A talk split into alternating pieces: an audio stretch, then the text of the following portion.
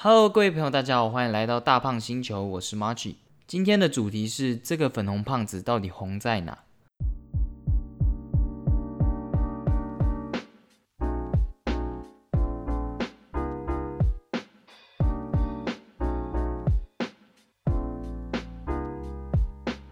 ？Hello，我觉得假如是有在看实况或者是玩游戏的朋友，应该就会知道我们今天要讲的主题是什么了。前阵子除了《太空狼人杀》Among Us 很红之外，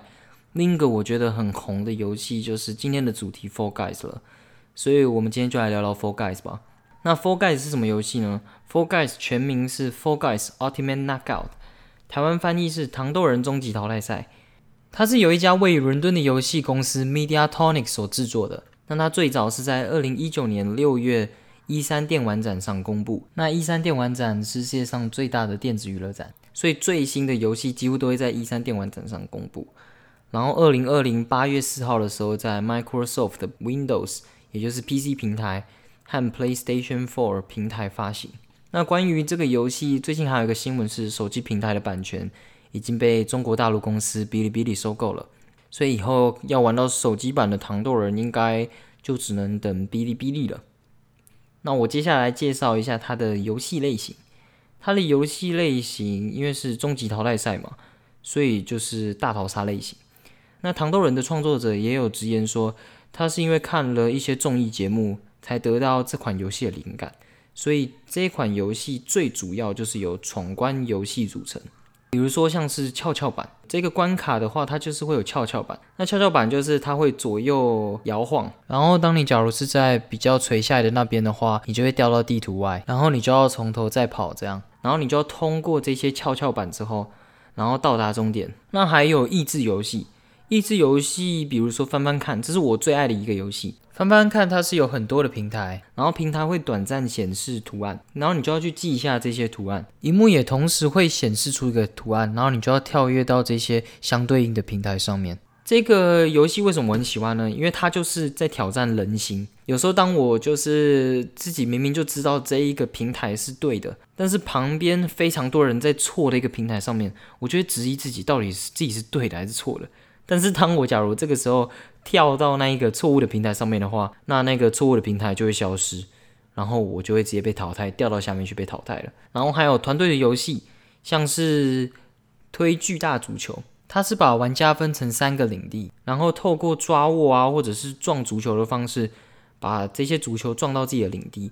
然后其他人可能就必须要去掩护这个人，或者是守护领地里面的足球。然后就可以透过抓握的方式去抓足球啊，跟抓人来掩护或者是运足球这样。然后直到时间到的时候，就会去计算领地里面的足球数谁比较多，然后最高的两个人就会晋级，然后最低的那一个就会被淘汰。所以基本上这款游戏的类型就是透过这种方式。来达到大逃杀，可能是到达终点啊，或者是完成目标之类的，然后去剔除掉后面的那一些人，淘汰后面那一些人，然后借由这种方式一关一关，直到筛选出第一名，然后那个人就吃鸡了。接下来我想要来讲一下角色的部分。那角色的部分，我在收集资料的时候，很多国内外的网友都认为这一个角色糖豆人是取材自一个叫做 Final 玩具的。其实我去查了一下，Final 玩具真的跟糖豆人蛮像的。就是身体都肿肿的啊，然后有点笨拙，然后手相对身体比较短，但是官方其实没有同意这个说法。但是官方有发布了一个关于糖豆人的身份的一个算是彩蛋吧，在他的官方 Twitter 上面。那这个官方 Twitter 贴文，它有附一个图片，然后图片里的糖豆人就是有照过 X 光的，所以我们就可以发现他其实跟人一样有骨骼，然后有眼睛。虽然它没有嘴巴啦，所以所以我们会发现它的手指很长，然后它的骨骼也很长。其实这一个图片我觉得是有点违和，然后有点惊悚，很怪啊。然后还有关于糖豆人的一些小知识，像是糖豆人的身高，真正的身高其实是一百八十三公分，应该跟很多人都一样吧，也跟我差不多吧。然后还有糖豆人终究是快乐的，不可否定。然后最后一个则是官方绝对不会把这一张对某些人会感觉到惊悚的图片收回。然后接下来就是游戏部分啦。你其实你进来的时候就可以发现，它没有办法取名字，但是可以透过骰骰子的方式去得到官方内建的名字。像我就骰了一个叫做 Tricky Tip Toy Girl，这个名字我只是因为它前面有一个 Cheeky，然后我就选了它。我一开始也觉得很怪，为什么只能去塞官方内建的名字？然后后来才知道，原来是官方要避免玩家用姓名去辱骂或者是歧视玩家，所以才用这种方式。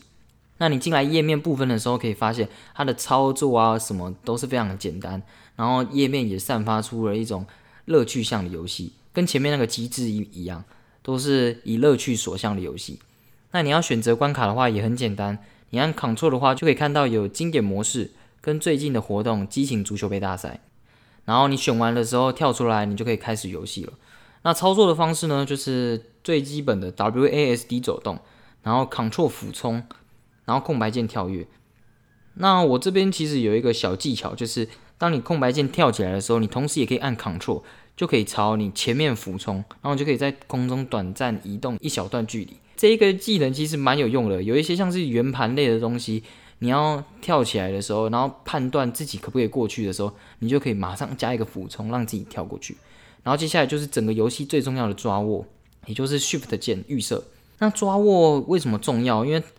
它除了可以抓别人、乱别人、把别人丢到地图外之外，它最重要的是就是有一些地图关卡，因为它的墙壁很高，或者是它的建筑物很高，你想要爬上去的时候，你没有办法依靠跳跃跳上去，这个时候你就得要用。跳起来，然后再加抓握的方式，然后爬上去，就像攀岩的样子这样。那我自己是把 Shift 键改成滑鼠左键啊，因为我觉得这样跳起来比较有节奏感。按空白键的时候，瞬间按滑鼠左键，我自己用起来是蛮习惯的，蛮像射击游戏的那种感觉，就蛮带感的，很有节奏感。好，那介绍完这款游戏基本是什么样子之后，所以它到底为什么会红，对吧？这才是今天的主题啊，它为什么会红？其实我觉得最直接吸引大家来玩的应该有三点吧，就是便宜、游戏类型跟画风。那这款游戏便宜吗？Four Guys 它三百一十八块。我有另外两款台湾人也都蛮爱玩的游戏，就是 GTA 五。GTA 五它虽然是涉及类型，然后角色扮演剧情向的游戏，但是它也得花一千五百块以上。虽虽然它是一个非常优质的游戏，跟 f o r g u y s 一样。然后还有吃鸡吧，吃鸡那个时候，不管是国内外都相当的风靡，大家都非常的爱玩吃鸡。它跟 f o r g u y s 的游戏类型一样，都是大逃杀模式。虽然它是用射击类型的方式进行的，但它也得要花你快八百元。所以 f o r g u y s 只花你三百一十八块，应该对国内外来说都是可以非常轻松的可以负担的。那游戏类型是大家都喜欢的大逃杀模式。不知道从什么时候开始，大家都非常的爱大逃杀模式，应该是从吃鸡那个时候开始吧。从那个时间点开始之后，大家都爱大逃杀模式，像之后的 Fortnite 啊、Apex。我觉得大逃杀模式迷人的地方就是，它可以在很短的时间内用简单、快速、暴力的方式让你获得成就感，但前提是你要有办法拿到第一名了。像 Fortnite、Apex、吃鸡这种游戏，它其实。你在遇到人的时候，你在遇到人或者是真的跟人交战的时间，其实是非常的少了。吃鸡比较明显，吃鸡就有这种通病，就是地图大到你可能假如跳一些很偏远的区的话，你会遇到一个问题，就是你跟敌人交战的时间点会比较少。这种感觉久了，其实会很疲劳。因为大家想要进来玩，就是想要杀人、想要吃鸡嘛，所以其实吃鸡还用了空投的方式来让玩家聚集，来让玩家打架，然后和缩圈啊什么的，它并不是单纯的就单纯杀人而已。那我觉得像 Four Guys 就完全没有这种问题，因为 Four Guys 用的方法，它并不是射击，它不用杀人嘛，但他还用了一种方法，就是它其实是用每一关、每一关、每一关，然后去组成一整个游戏的，所以。每一个关卡，它其实并不会直接取出它的第一名，而是不断的取前几名、前几名、前几名，然后最后再取第一名出来。所以用这种方式，它每一关都会玩到，然后你玩完一关，也可以马上知道自己到底还要不要继续玩下去。你要继续玩下去的话，那就继续玩嘛。啊，被淘汰了就就跳出来，然后赶快进行下一关就。所以我觉得这种方式可以避免玩家变得很疲劳，就是一个关卡一直玩，应该谁都会疲劳吧。然后它的操作跟页面基本上都非常的浅显易懂。然后它的关卡的目标，基本上你在起点的时候一重生的时候，你大概就知道这一局要干嘛了，也不用读它的关卡解释。像最简单的就是跑到终点去嘛，然后还有一些就是要满足特定条件的，那些都非常的简单。然后操作，我我觉得很多人不愿意玩游戏，就是因为操作跟页面。但是 For Guys 完全没有这个问题，它能省略的几乎全部都省略了，它没有过多的操控键什么的，甚至你一个一个键盘就可以玩这款游戏了。很多的玩家没有很好的操作，他们就不愿意去玩游戏。我觉得这个在 Fall Guys 上面就是完全它就有这个优势，因为它的操作非常的简单，所以很多人就因此被吸引进来。因为你看到别人游玩的时候，讲是非常非常难的，你应该也只想看别人玩吧，应该也不会想要自己下去玩，因为你下去也只是被电而已，没有什么参与感。那我接下来要来讲画风，其实这个游戏的画风，我觉得可以分成游戏画风跟角色画风，他们都是为了要让大家觉得这是乐趣向而产生的。他的角色的画风真的非常的笨拙，但这是这是称赞啦。然后他的角色的画风还有一个重点就是，他让他。没有真实感，很多人很多游戏都会让角色有真实感，所以玩家就会把自己的心理投投入到角色上面，所以当那个角色死了或者是被淘汰的时候，玩家就会非常的难过。但是糖豆人就完全没有这个问题嘛，糖豆人他就是一个专为竞技而生的角色，他摔在地上，你反而会觉得他很可爱，他很疗愈，所以你就可以完全把自己的专注力。投射在如何达到目标，而不会因为他摔在地上你会觉得伤心，或者被打到你会觉得伤心，反而还会觉得很疗愈、很开心。那其实这个游戏的画风很不精致，这其实是我觉得很奇怪的问题。就是之前全世界流行的游戏应该都是要有非常精致的画风和逼真的画风了，像 GTA 五和像最近也是获得最畅销游戏的 Cyberpunk 二零七七嘛。他们都有非常厉害的画风，非常逼真的画风，来让创作者把玩家带入到他们想要传达的世界里面。但是像是前阵子的《Among Us》跟《糖豆人》，《Among Us》的画风就是很二 D、很古板，然后《糖豆人》的画风就是 就是一个很奇怪的一个世界，就是很可爱啦，但是它没有很精致的画风。但是为什么这种游戏会红？我觉得有一个很重要的点，就是因为这些游戏不会让玩家有很高的投入感。我觉得可能大家都很累了吧，很平常生活工作就已经够累了，没有办法玩那种非常有很高投入感的游戏。但是你没有很高的投入感，你相对而言就不会很专注在这个游戏上面。你没有很专注在这个游戏上面，你就可以有更多的心思放在跟别人打嘴炮啊，跟别人讲干话之类的。我觉得现在要红的游戏应该都要具备这样的特质吧。假如你打开游戏只是为了赢一场游戏，或者是为了玩游戏而玩游戏，我觉得那个游戏都并不长久。像很多人打 LO，打到最后不玩的原因，就是因为你没有办法在那个游戏中获得成就感嘛。因为你原本的动力，你就是想要赢，但你赢不了，你就不会再开那个游戏了。但是糖豆人就没有这个问题，因为糖豆人他让玩家去开游戏的动力就不止为了要吃鸡。很多人一定一定都是因有朋友或者是有家人才愿意去玩这款游戏的。我觉得这样子就非常好，可以让这个游戏的社群更加的稳固。那其实我玩这个游戏也单纯就只是享受跟家人一起玩，然后讲干话。其实我觉得那种感觉很好，就是跟自己最好的家人，然后一起开游戏啊，然后在上面跳来跳去啊，耍废。然后讲一些干话，分享一些日常琐事啊，问候问候一下对方。我说的是问候日常啊，我觉得那种感觉很好，时间过得很快。然后吃不吃鸡不重要，重点就是可以看到对方那种很很笨拙的操作，看到糖豆人这样，我觉得就非常的非常开心，非常好玩。然后其实我也问过我的姐姐，我姐姐算是一开始拉我进来玩糖豆人的玩家。我问他说：“为什么他那么喜欢这款游戏？”他也说：“因为糖豆人看起来就非常的疗愈，他玩这款游戏可能就是为了被疗愈吧。”然后他也说这款游戏非常的轻松，然后不会带给他任何的压力，但又不会缺失掉那种吃鸡的快感。我自己本身在玩这款游戏的时候，我真的想的都不会是吃鸡，我会想要怎么去跟我姐互动，跟跟我的家人互动，可能去。跑在他旁边啊，然后抓他，然后阻止他 吃鸡，你知道吗？我我我们反而都没有想要吃鸡，反而在想要怎么让别人不能吃鸡。我觉得这这是这个游戏很妙的地方，就这个游戏反而更让玩家重视的是跟你的队友、跟你的伙伴、跟你的家人朋友怎么互动，而不是让让玩家去重视怎么吃鸡。虽然这一一定有这一部分的玩家，但我就不是这种。我觉得糖豆人在最一开始做这些能够直接吸引玩家进来玩的这些因素里面，他做的真的很好，因为他所传达的核心内容非常的明确。那可能很多人会说疫情的影响，其实我觉得疫情的影响一定是有的，因为疫情可以，疫情的确让更多的玩家待在家里，然后有更多的时间去注意到这款游戏嘛。但我觉得，其实疫情的影响对所有娱乐产业都是共同的。所有的娱乐产业的确因为疫情而有所成长，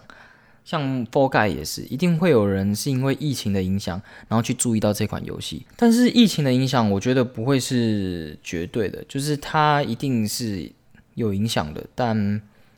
并不会因为全然是它。所以我在这里就不会细讲这个原因。我比较想要讲的，比较像是，假如去除掉疫情这个因素，这个游戏为什么能红那种感觉。好，那我接下来想要讲的是这款游戏比较细部的原因，就是它为什么会红的比较细部的原因。那我认为上述的那些原因就是吸引人进来，下面的这几个原因就是让玩家能够继续待在这里玩这款游戏的原因。那其实这款游戏在预售的时候就创下一百五十万分的成绩，这个成绩好不好？其实是非常非常不错的，因为它成为了 Steam 上面第六款最爆红的游戏、最畅销的游戏。那其实台湾人的爱好，我觉得非常能够预测，因为国外爱玩的东西，基本上台湾就爱玩。像之前的吃鸡嘛，也是从国外红进来的。G T A 五，G T A 五啊，一半一半吧，因为 G G T A 五比较像是 G T A 五在台湾本来就很红，预售应该就有很多人买，但是 Role Play 那个国外也很早就在玩了，所以我觉得这款游戏之所以能够这么红的原因，是因为国外实况组一开始就玩了，然后去吸引到更多的玩家来玩，然后因为这个原因，台湾的实况组看到了，然后跟着去玩，然后。也吸引到很多台湾台湾的人注意到这款游戏，然后去玩，然后才在台湾 f o r g a 才在台湾整个爆红。其实一开始的时候，退取也帮助到糖豆人很多。退取这个实况平台一开始就是非常多的实况组在玩糖豆人，那他在一开始出的时候就击败了 Four n i t e 了。那 Four n i t e 也算是射击类型的大逃杀，但是跟吃鸡比较不一样 Four n i t e 的画风也是比较 Q 一点，比较糖豆人一点，所以他一出就击败他，算是很好很好的成绩。那也因为这个原因，就因为是实况平台嘛，然后这个游戏也是需要非常多人一起来参与的，它它并不是那种单人游戏，所以就可以因此吸引到非常非常多的玩家来投入到糖豆人里面。还有另一个点是因为糖豆人的创作者非常的积极处理问题。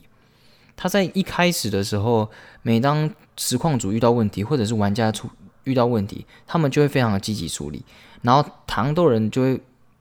用 Twitter，然后去解释 bug，解释说现在有什么 bug 啊，他们已经处理完什么 bug 之类的。所以糖豆人官方是非常善用 Twitter 的，除了讨论 bug 之外，然后可能就是上面说的那些吧，就是跟别人开玩笑之类的，就讲一些彩蛋啊，什么一些很奇怪的东西。我觉得。其实游戏去培养自己的社群很重要，因为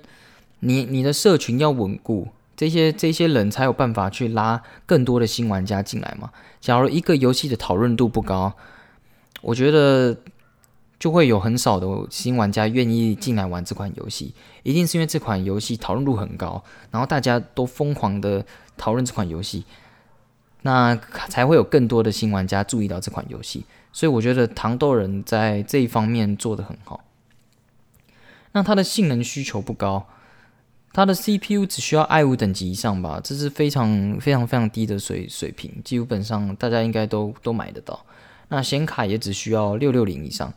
那我五年前的电脑吧，应该就是六六零，所以可以知道它的性能需求真的不用太高。其实现在很多人玩史上最畅销的游戏，基本上都要很好很好的配备哦。像二零七七 Cyberpunk 就 就是真的那个你的配备真的要是非常非常好，不然就是你只能进去有点卡，不然就是你没有办法享受到创作者想要带来的世界。那像是 Among Us 跟糖豆人就完全没有必要，因为 Among Us 的画质就是非常的复古嘛，说不定你假如开高清，你还不会有察觉到有什么差别。那糖豆人也是这种感觉，你高画质跟低画质基本上也不会差到哪里去了。所以我觉得现在是一个很特别的年代，就是性能需求不高的游戏，竟然也有机会跟性能需求高的游戏一较高下。虽然这并不应该是断定一款游戏好或不好的一个基准，大家很喜欢逼真的游戏画风，然后喜欢用性能需求去单干那种三 A 大作的年代已经变了，大家现在会注意到更多的是那种独立制作小品游戏，所以我觉得这一点，我觉得我也觉得算是非常值得加赏吧。而且你假如性能需求不高的话，基本上你只要一台笔电就可以玩。我的笔电就有办法玩这款游戏，而且也不会很卡。那不需要氪金，其实我觉得不需要氪金蛮重要的，因为很多那种低门槛就有办法入手的游戏，或者是免费游戏，它就会一直不断的透过氪金内容。然后它的氪金内容可恨的点就是，你假如不氪的话，你就得付出不合比例的时间成本，然后去硬把它干出来。我玩的很多手游就是这样，就是你一定到最后得氪金，不然你的游戏体验会非常非常的差。但可能是因为糖豆人在一开始的预售量，还有后面的营收，就是卖出的量都已经相当的高了，所以他现在推出的氪金内容基本上都是以造型为主题。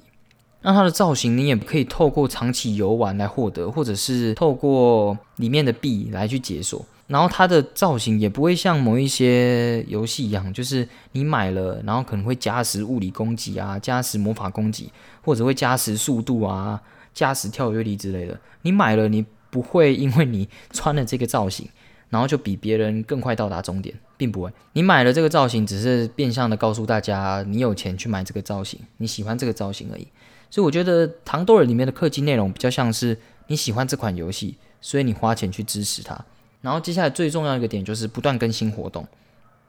我觉得不断更新活动非常重要。你要不断的更新活动，你才有办法留住旧有的玩家。像我刚才说的嘛，你要有社群，然后这些社群才有办法拉进新的玩家进来。但是你假如连旧有的玩家都流失了，那你只能依靠新的玩家。那新的玩家也会玩完你旧有的内容之后，就因为你没有在更新内容，然后就会对这个游戏疲乏。那这个游戏就会马上的走下坡。现在有非常多的游戏就面临这个问题，但这个问题其实很难解决，因为你不知道玩家到底需要的是什么，说不定连玩家自己都不知道。但是我觉得目前来看，Four Guys 是做的很好的，因为 Four Guys 它目前就有，比如说像在第三季更新内容是以冬季佳节为主题，像开放七个新挑战关卡和三十多套服装等，就可以知道它光是第三季的冬季佳节。它就开放了这么多的东西，所以就可以知道这一款游戏还是有在更新活动的，还是有在注重玩家的需求。然后还有像是圣诞节当天送出圣诞老人装，所以其实你根本就不需要 skin，因为它也会送你嘛。但是这个圣诞节 skin 我没有拿到，我姐有拿到，所以我觉得目前 Four Guys 的策略是很好的，它不断更新活动，但不是用 DLC 的方式去出。其实，但其实这种大逃杀类型游戏，你出 DLC 也。也没有什么意义啊，但是它目前的更新活动都跟氪金没有很大的关系，三十多套服装嘛，但是你也不一定要氪，七个新挑战关卡都是大家都可以享受到的，所以目前来说，Four Guys 在这个项目是做得非常好的。那我觉得上面的因素就像是吸引大家入场吧，就像就第一段我讲的，就像是便宜啊，游戏类型跟画风。很多人就会因为这些因素，然后进来玩这些游戏。那这些人可能就是一开始的预售玩家吧。然后下面所说的这些内部因素，就是让这些旧有的玩家能够留住的原因。新的玩家就会因为这些旧有的玩家拉他们进来，然后可能又因为第一点而进来，然后所以这两点都是非常重要的，因为他们是一环扣一环的，你要有一才有二嘛。那我认为就是 f o r g u y s 在这两段我所提到的要素都做得很好，所以他才有办法变得这么红。那也需要一点机会吧，我觉得，因为他刚好遇到了玩家在变换口味的时候，这样会去选择 Among Us 这种。因为之前也有一款游戏叫做 Human Fall Flat，其实我觉得本质上跟糖豆人差不多啦，就是也都很很无脑的角色，他甚至没有脸，但他就没有红起来。反而糖豆人整个爆红，但糖豆人其实在我上面说的那些都做得很好，他画风比他更丰富，然后东西也做得比他更好，游玩的要素也更多，然后再加上这下面所说的那些原因，就可以让他很轻松的去击败他，然后在这一个时代里面就直接爆红了。那我接下来要讲一下这款游戏未来的看法。其实这个游戏在 Steam 上面已经获得了二十九万则评论，然后获得极度好评的成绩，这就代表其实目前就有的玩家，目前的玩家啊不一定是旧有了，目前玩家基本上都对这款游戏认为他们的游戏内容是非常好的，就这个游戏是非常优质的。那最近评论也有一万多则，也获得了极度好评，这也可以代表就是。还是有很多新进的玩家，然后同时也认为这个游戏所提供的游戏内容非常的好，非常的优质。但 Four Guys 都获得了极度好评的成绩，它没有什么问题吗？其实 Four Guys 基本上还是有遇到一些问题哦。那它遇到的问题也是所有连线畅销游戏都会遇到的问题，而这两个问题就是最直接影响人气的，就是伺服器跟外挂。因为基本上你是畅销游戏，你人气起来的时候，这两个问题就会浮现出来。那其实讲伺服器好了，一开始国外并不看好这款游戏能够红那么久，是因为它非常的容易掉线。你基本上去网络上打那个 Four Guys Server，然后就会马上跳出一个讨论版，在教你如何处理掉线的问题，伺服器掉线的问题。然后官方也会教你如何处理伺服器掉线问题。所以就代表，即使国外对这款游戏的伺服器问题，其实觉得这伺服器是很差的，他们没有觉得伺服器很好。那我自己是都跟国外的家人连，国外的家人跟我都没有遇到伺服器掉线问题了。我是比较常遇到伺服器爆屏的问题，但我就连跟国外的人玩嘛，所以我当然连就是连到国外的伺服器啊，所以应该就不会，所以我也没有办法抱怨什么，毕竟我就连国外的伺服器。所以，我我是可以接受了爆片的问题，我是可以接受的。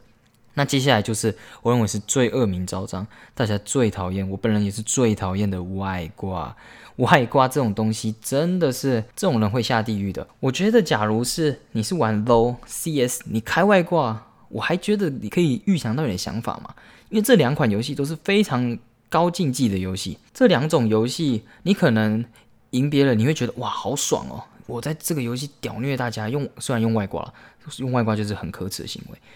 但是你在 f o r Guys 开外挂，完全乐趣向的游戏开外挂，真的是日常生活中没有获得成就，才有办法做出这种事情来，所以呃就体谅他吧。但是我想要说的是，其实抓外挂真的很考验那个公司的经验跟技术，你一定需要一定的经验跟技术，才有办法去抓外挂、很防外挂。我举个例子来说好了，像是 Apex。Apex 那个时候就没有预料到自己会这么成功，也就是说，他没有想到有这么多人想要玩他们的游戏，所以他们也没有经营过如此多人连线的游戏，所以他们一开始就遇到一个问题：当连线人数高、玩家人数高的时候，一定会有外挂。那他们没有任何经验跟技术啊，他们就没有办法很好的防范这些外挂，然后就导致这些外挂很猖獗，所以就导致有一段时间的 Apex。人数极度下滑，因为大家都认为玩 Apex 就是要撞外挂，就是专门遇外挂的。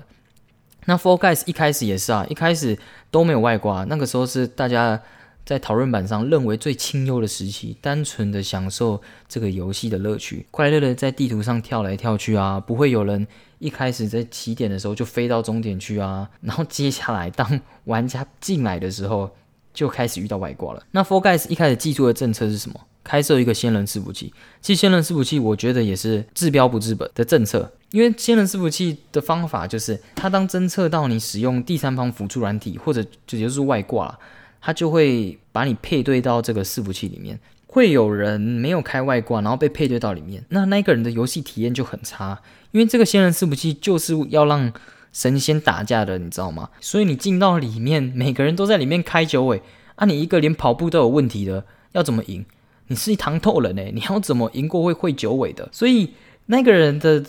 游戏体验就会很差。那假如有人有开外挂，然后配对到正常的伺服器里面。那基本上这个仙人伺服器就没有用啦，因为就代表你会误判啊，所以仙人伺服器是完全没有用的一个政策。所以你目前去 Four Guys 讨论版，不管是国内外，然后你去看巴哈，大家也会认为十场基本上就一定会遇到一两场，多的还会遇到七八场，就是因为目前 f o r g u y s 还没有寄出很好的防范外挂的政策，他们还不知道怎么防外挂，所以大家体感上还是认为外挂非常的多。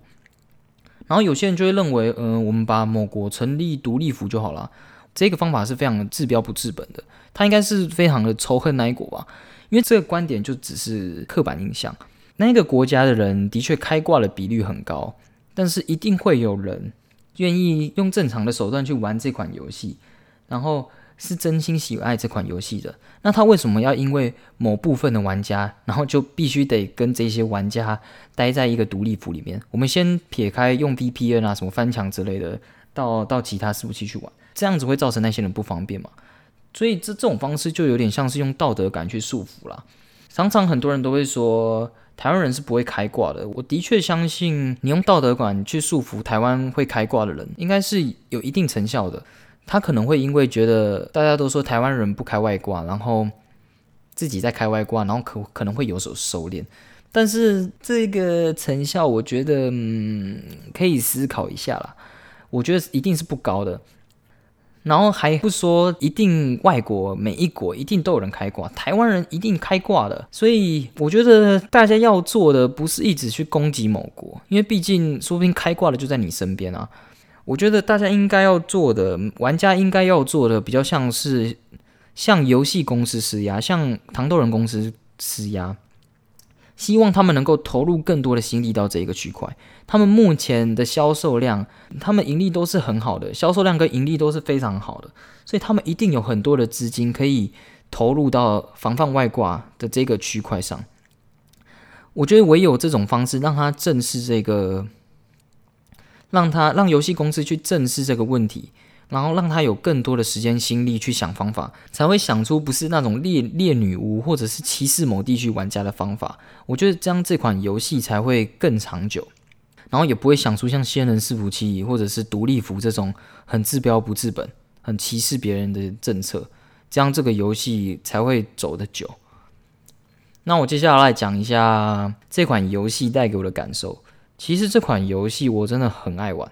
因为这款游戏是唯一目前可以让我跟家人一起玩的。因为我本身是打 LO 啊，不然就是 CS 这种高度竞技的游戏。但是玩这些游戏的时候，莫名其妙压力就会飙高，压力飙高就会就会骂人，你知道吗？但是你要你你要怎么骂家人？所以玩久了就很容易中风。但是这款游戏并没有这个问题，我基本上现在打开就是为了要跟家人一起玩。跟家人一起看着这个粉红胖子跳来跳去啊，然后摔在地板上啊，然后去笑别人的操作很烂啊，然后去抓自己的家人，然后把他丢下去啊，然后互相讲干话，然后最重要的就是分享一下日常。我觉得大概我有六成是六成的心力在分享日常，四成在玩游戏吧。因为到目前我也没有吃鸡过，我顶多到第二关而已。我我我跟我的家人都是。所以我觉得这款游戏真正的核心内容，并不是鼓励大家吃鸡。当然，它一定是你吃鸡一定奖励比较好，然后你你一定有更高的成就感嘛。但是我觉得那算是附加的价值。它的核心内容比较像是鼓励你用更多的心力去注意到这款游戏其他的内容，比如说像是跟家人啊或朋友聊天啊什么之类的。但也不是说这款游戏你一定要找到一个家人或朋友才有办法玩这款游戏。我觉得你找到家人或朋友，那当然是最好。但是你假如没有家人朋友，你也非常值得玩这款游戏，因为这款游戏目前的游戏关卡，然后它的画风什么都是非常轻松有趣。然后我觉得你一定会爱上它的，因为它玩起来根本没有任何压力。所以综合以上这些因素，我觉得《For Guys》目前还是很红很红。然后它能红也绝对不是没有原因的，因为我就讲了蛮多的嘛。那我非常希望这款游戏能够守住人气，然后保持住它的优质的内容。因为假如真的 For Guys 走到最后的话，我觉得伤害到的都是真正爱它的玩家。那这一次影片就到这边喽。如果你喜欢我的，希望你可以继续关注我。那下次见喽，拜拜。